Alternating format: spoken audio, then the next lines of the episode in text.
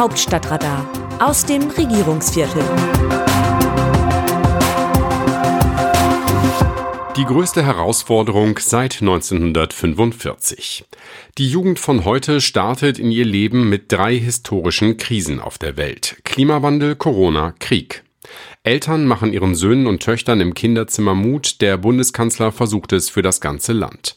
Corona-Leugner könnten ihre Warnung vor der Diktatur jetzt mal an den richtigen adressieren, Wladimir Putin. Liebe Leserinnen, lieber Leser, als Kanzlerin Angela Merkel nach fast 16 Amtsjahren ihre erste TV-Ansprache hielt, wollte sie die Menschen für die Zeit des Corona-Lockdowns zum Durchhalten motivieren. An jenem 18. März 2020 sagte sie, seit dem Zweiten Weltkrieg habe es keine Herausforderung mehr an Deutschland gegeben, bei der es so sehr auf gemeinsames solidarisches Handeln ankomme.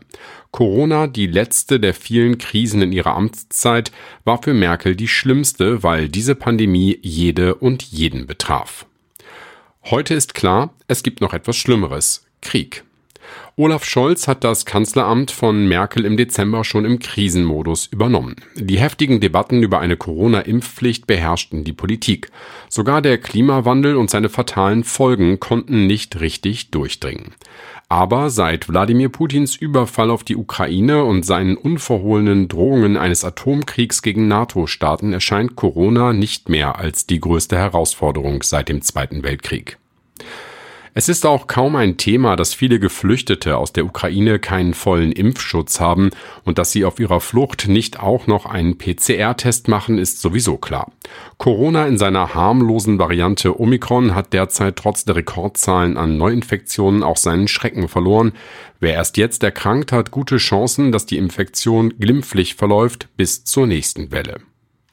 Jetzt im März 2022 geht es darum, wie der Bundeskanzler das Land zusammenhalten kann, wenn die Spritpreise die einstigen exorbitanten grünen Forderungen noch übertreffen. Jetzt im März 2022 geht es darum, wie der Bundeskanzler das Land zusammenhalten kann, wenn die Spritpreise die einstigen exorbitanten grünen Forderungen noch übertreffen.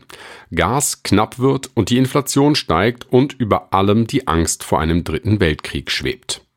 Scholz ist am 17. März erst 100 Tage im Amt. Die Bilanz dieser kurzen Schonfrist, es gibt keine Schonfrist. Das ist ein Ritual längst vergangener Zeiten. Dieser Kanzler ist von Anfang an damit konfrontiert, gegen die denkbar bedrohlichsten Krisen anzukämpfen, Pandemie, Klimawandel, Kriegsgefahr.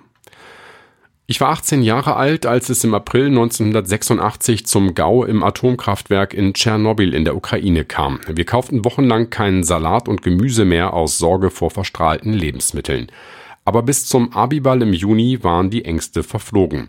Und dann ging es raus in die Welt. Und heute Erst haben viele Kinder und Jugendliche freitags auf der Straße protestiert, dass wir Älteren mit unserem klimaschädlichen Verhalten ihre Zukunft gefährden. Sie haben einen Stein ins Rollen gebracht. Aber alle bisherigen Bemühungen sind nach Einschätzung der Wissenschaft noch viel zu wenig, um die Klimaziele zu erreichen oder klarer gesagt, um eine Klimakatastrophe zu verhindern. Dann musste diese Generation zwei Jahre auf alles verzichten, was man in dem Alter sonst so macht. In der Gruppe spielen, lernen und Sport machen, Schulabschlüsse feiern, die Großeltern nach Lust und Laune besuchen, auch ihre Demos am Freitag haben sie abgesagt. Und nachdem jetzt ein Freedom Day in Sicht ist, verdunkelt sich die Welt aufs Neue. In einer Weise, in der Freiheit ein Freedom Day wieder die Bedeutung bekommt, wie sie uns vertraut ist, als Gegenteil von Diktatur. Wenn man sich an die Sprechchöre auf Demonstrationen von Corona-Leugnern in Deutschland erinnert, möchte man sie geradezu bitten, damit doch einmal in Russland aufzutreten. Frieden, Freiheit, keine Diktatur. Nur dass Wladimir Putin sie dafür 15 Jahre ins Gefängnis stecken würde, eben wie sich ein Diktator verhält. Kinder und Jugendliche sehen nun verstörende Bilder des Krieges in der Ukraine hier in Europa. Sie sind in ihren jungen Jahren schon im Dauerkrisenmodus. Eine Freundin hört ihren 16-jährigen Sohn neulich in seinem Zimmer weinen. Er sagte, nichts werde er jemals haben, wovon er geträumt habe. Wenn Corona vorbei sei, dürfe er aus Umweltgründen weder ins Ausland fliegen noch später einmal ein schnelles Auto fahren und vielleicht werde er nicht einmal 18 Jahre alt, weil es zum Atomkrieg komme. Die Mutter nahm ihren Sohn in den Arm. Er sei mit seinen 16 Jahren viel klüger, reifer und krisenerprobter, als es ihre Generation in seinem Alter gewesen sei, versuchte sie ihn zu trösten. Es würden umweltfreundliche Antriebe für Flugzeuge und Autos entwickelt, auch werde er seine Träume leben. Und Deutschland werde in keinen Krieg gezogen. Das Gespräch von Mutter und Sohn in seinem Zimmer ist in abgewandelter Form das, was der Bundeskanzler den Menschen im Land sagt.